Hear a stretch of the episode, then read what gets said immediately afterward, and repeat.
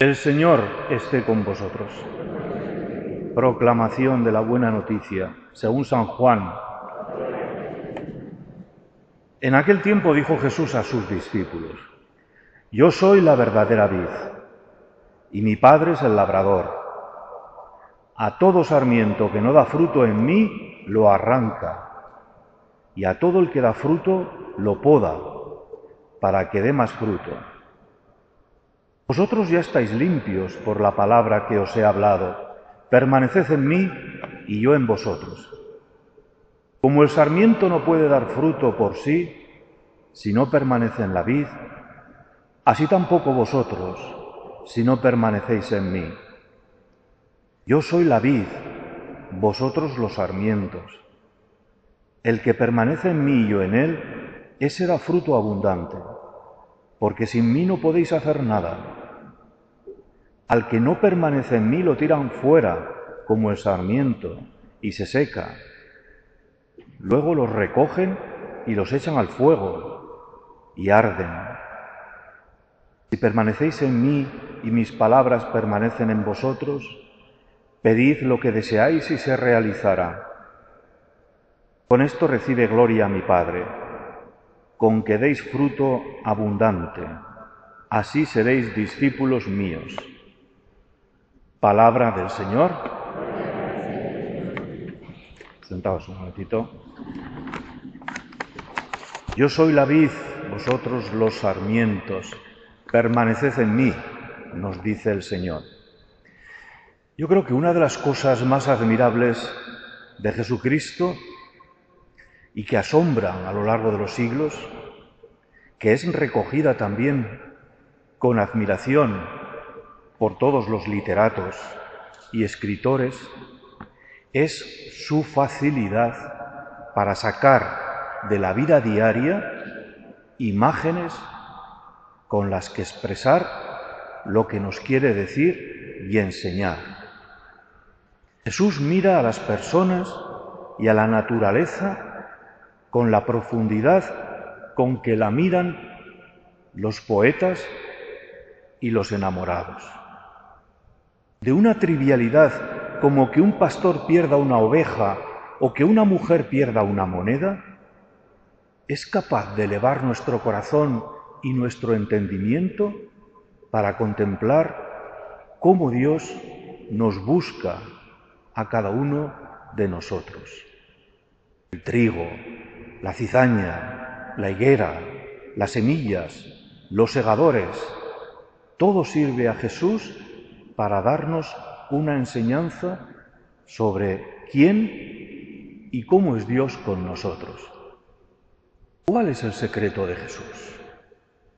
Podemos decir que su secreto está en su vida interior, en esa relación estrecha que mantenía con su Padre Dios y que le permitía descubrir a su Padre en todas las circunstancias, en todas las cosas, hasta las más sencillas y humildes. Los lirios del campo. Ni Salomón se vistió con tanta belleza.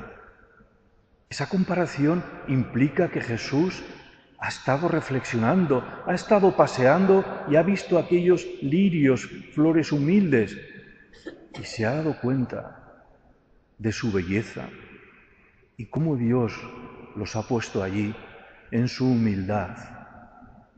Y no ha habido ni habrá nadie que pueda igualarles en esa humilde belleza. Necesitamos una vida interior que se nutre del silencio y de la contemplación. De aquí, hombres y mujeres del siglo XXI tenemos un hándicap muy grande, porque vivimos en la edad, podíamos decir, del ruido. Los medios de comunicación e Internet nos han conectado entre nosotros y con todo el mundo. Ya no sabemos salir de ahí. No hay que ver más que a nuestros niños, adolescentes y no tan jóvenes, ya mayores, enganchados a los ordenadores o a los móviles. ¿Cuántas horas? El otro día una encuesta decía que un adolescente puede pasar cinco horas al día mirando la pantalla de su móvil. Y nosotros los mayores o los más adultos andamos muy cerca. Llegamos a casa y ponemos la televisión o ponemos música o la radio. Necesitamos tener siempre ahí un ruido. ¿Cómo encontrarnos al Señor en ese ruido si no hacemos silencio? Deberíamos de buscar el silencio, comprender que en el silencio podemos conocer mejor a las personas, a nosotros mismos y a Dios. En el silencio podemos reflexionar sobre lo que hacemos, sobre lo que está bien o lo que está mal. En el silencio podemos descubrir que todo es relativo y que quizás esa preocupación que me atenaza el corazón, pues bueno, a la luz de Dios se puede relativizar y puedo encontrar la paz. En el silencio, ese malestar que siento con respecto a alguna persona, puedo curar ese malestar, porque ante Dios empiezo a comprenderla y a aceptarla como es.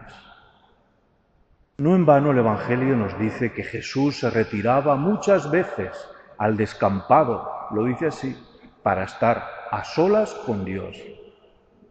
Los cristianos deberemos incorporar, pues, este silencio, esta meditación a nuestras vidas y, a ser posible, hacerlo de una manera cotidiana.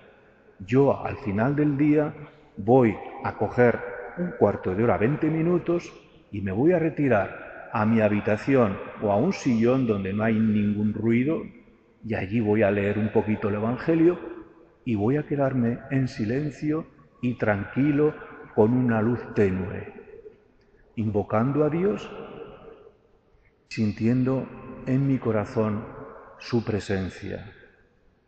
Por la tarde o por el día, o yo salgo a pasear y veo la naturaleza y la contemplo y en vez de pensar de quién es esa tierra y qué bien está sembrado eso, contemplo la maravilla de la creación, cómo se me da esa creación para mi disfrute, cómo Dios lo ha puesto ahí para mí, para que lo pueda gozar en ese día y dejar que surja de mi corazón una alabanza a Dios por ese regalo increíble que me da todos los días del amanecer, el sol, las nubes, cualquier ocasión es buena para dejarse llenar por un sentimiento de agradecimiento.